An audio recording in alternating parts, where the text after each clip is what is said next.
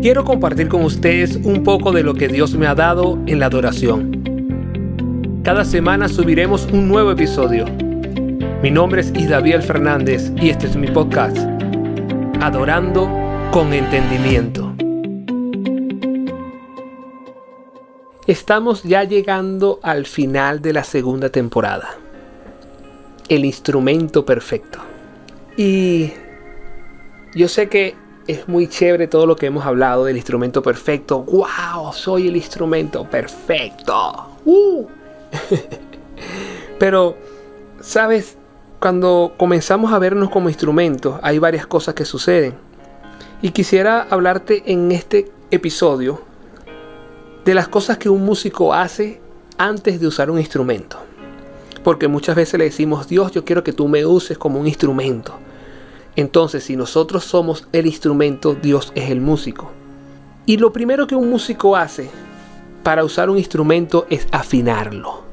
Nos gusta ser un instrumento, pero no nos gusta que nos afinen. El proceso de afinación en los instrumentos va a variar, depende de su categoría. Si eres un instrumento de cuerda, van a ir tensando cada cuerda. Si eres un instrumento de percusión, vas a ir recibiendo muchos golpes. Pero hasta que no estés afinado, el músico no te va a usar. Entonces no le pidas a Dios que te use si no quieres ser afinado. Si quieres que te uses, tienes que estar dispuesto a recibir la afinación. Ahora, ¿qué sucede cuando un instrumento no mantiene la afinación? Lo afinas y en los próximos minutos ya pierde la afinación. Ese instrumento debe pasar por un proceso llamado calibración. Este proceso es más doloroso. La calibración mayormente no la hace el músico, sino la hace un especialista llamado luthier.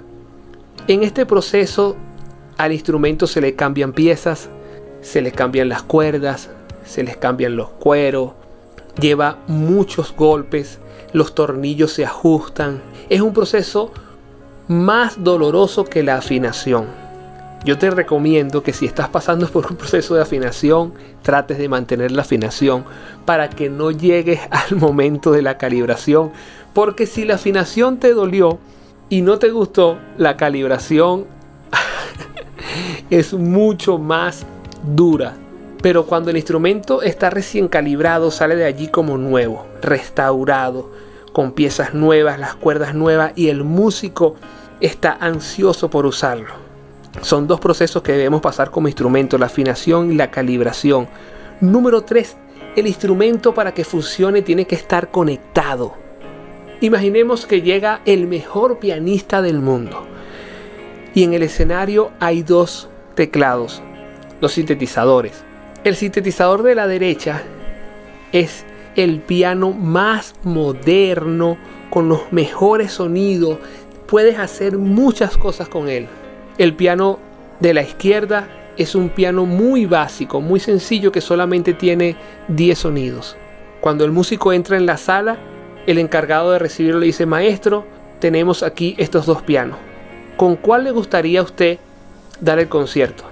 Obviamente el músico responde con el de la derecha.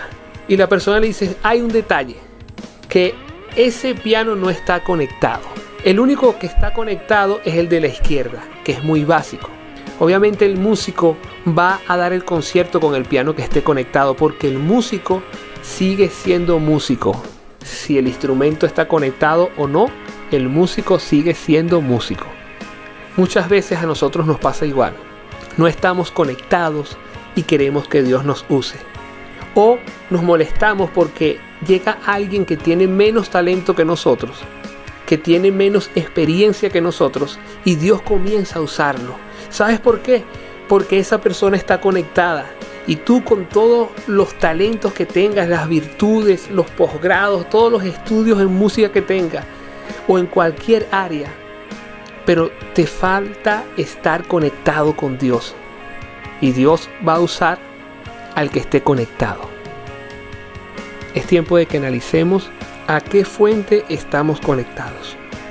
Si no estamos conectados, no importa el talento que tengamos, la experiencia, los estudios, pero el músico siempre va a usar el instrumento que esté conectado.